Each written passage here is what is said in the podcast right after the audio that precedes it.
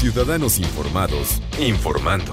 Este es el podcast de Iñaki Manero, 88.9 Noticias. Información que sirve. Tráfico y clima cada 15 minutos. ¿Cuántas calorías tiene el pozole? ¿Cuántas horas de ejercicio necesitas para quemarlo? alimentos, alimentos que te pueden ayudar a regresar a la línea después de pues, la tragadera, perdón por no encontrar otra palabra, de estos días patrios. Por ejemplo, el pozole tiene 240 calorías, no es mucho, ¿eh? un platito de 300 mililitros. Por eso está el asunto de pues, cuántos platos te echas, ¿no? 240. ¿Cuánto tienes que hacer? Una hora caminando.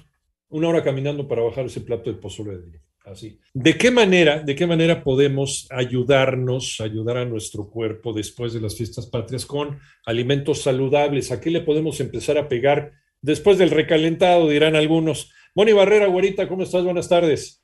¿Qué tal, Iñaki? Pues sí, efectivamente, ya se acabó este festejo patrio. Recordar, Iñaki, que, bueno, pues en las fiestas, por ejemplo, también de diciembre con los calentados, pues uno llega a subir de medio kilo hasta dos kilos, Iñaki, sobre todo por los alimentos fritos. Por lo que, bueno, nutriólogos empiezan a recomendar que dicen que hay que eliminar algunos kilitos y sobre todo esa inflamación y por supuesto también recomiendan Iñaki reducir el consumo de sal ya que esta contribuye a la retención de líquidos y a la hinchazón principalmente de los pies.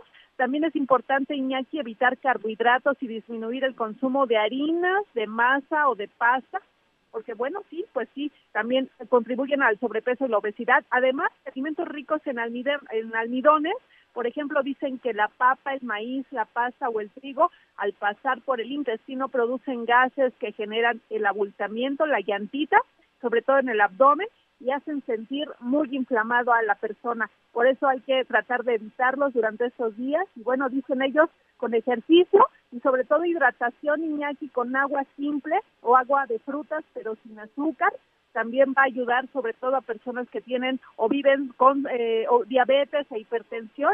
Y también otra recomendación que dicen aumentar el consumo de proteínas, ya que esas estimulan la secreción de ácido clorhídrico, la cual ayudará a facilitar la digestión, Iñaki. Y bueno, también hay que ayudarse con algunos alimentos que contengan fibra, por ejemplo, algunas frutas y verduras verdes, alimentos como carnes magras, pescado, pavo o huevo. El panorama, Iñaki. Empezar a pegarle un poquito al cereal con fibra, también para el tracto digestivo, algunas cosas que te tapan y que no permiten que tu organismo, que tus intestinos se muevan, entonces no vas al baño, entonces, bueno, en fin, te llenas de gases, eso también, sobre todo eh, la lechuga, fíjate, yo no sabía que la lechuga, si, si, tienes gas, tienes problemas de, de, gastritis y demás, te inflaman la panza, la lechuga también tiene mucho que ver pero eh, hacer ejercicio, caminar después de una comida copiosa como las que hemos tenido. Yo sé mucha gente ayer, Moni, pues ya inauguró el maratón eh, Hidalgo Domingo de Resurrección, vamos a llamarle así, ¿no? Ya empezamos, Moni. Efectivamente, Iñaki, porque hay que estar preparando, digamos, para el pan de muerto, eh, ya en 15 días que viene, y entonces, pues, el chocolatito, el azúcar, el recalentado, hay que tener mucha precaución. Pues sí, a cuidarse entonces. Muchas gracias, Moni.